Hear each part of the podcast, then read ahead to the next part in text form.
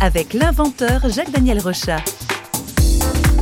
Je suis né dans une famille euh, de chercheurs. Ça m'a conduit très jeune à m'intéresser aux sciences et aux technologies. J'ai fait des projets d'invention depuis tout petit. J'ai passé beaucoup de temps à concevoir toutes sortes de prototypes. Et au fil de mes recherches, j'ai pu découvrir l'énorme fossé qui nous sépare euh, des technologies présentes dans la nature. Ce qui est étrange, c'est qu'on n'a pas un monde, une nature qui serait remplie de prototypes inachevés, comme certaines de mes inventions qui ont fini comme modèle d'exposition, mais qui n'ont jamais fonctionné. Parce que quand on fait quelque chose, il y a tout un processus il faut arriver à un moment donné où ça fonctionne.